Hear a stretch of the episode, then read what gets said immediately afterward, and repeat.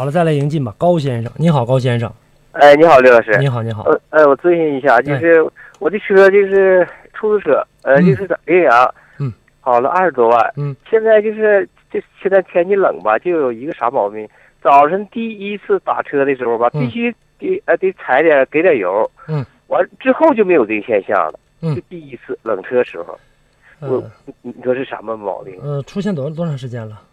就就是从哪儿就是气温下降时候才有这你个，这车因为出租车这样都是用的时间比较长，你那烧油烧气儿的，呃，少有，烧油的去看看一样吧，去看看这个汽油的这个汽油泵、汽油滤芯儿啥的吧。里面啊哎这个压力不这足个吧，压力不足呃，上不来。这个那个检查了，不是汽油压力，嗯，嗯还还正常。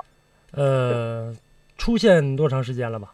呃，这个一般情况下都是你家还没改过气儿是吧？没改过，啊，一是般的情况下都是这个改气儿改的。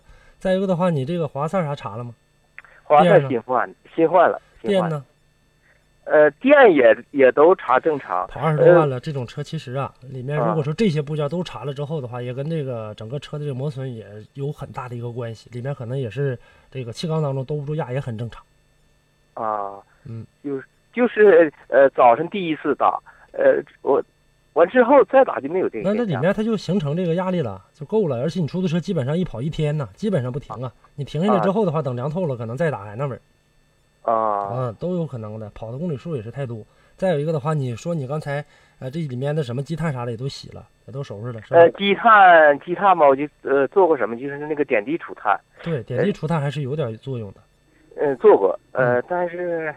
呃，但是没没没那个这个节节气门始终没拆过，我我我我想是不是用个节气门把它拆下来手洗一下，手洗一下，手洗一下，嗯啊看看。再有一个的话呢，就是说你的这个，包括你的这个什么水温传感器，别看是油给不上，也一样形成不了啊这个压力，形成不了好的循环，也出现这情况。啊，水水温传感器。对，啊也去看看去，哎，行，这哎里那面都好去这个查查吧。公里数太多了，呃，自然对老化也是很正常的。